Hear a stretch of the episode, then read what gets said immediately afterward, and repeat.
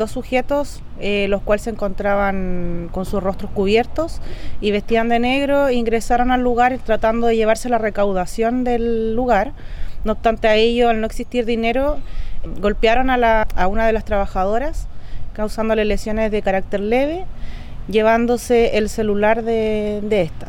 Este tipo de delitos no, no, se gesta por lo general en, en, esta comuna.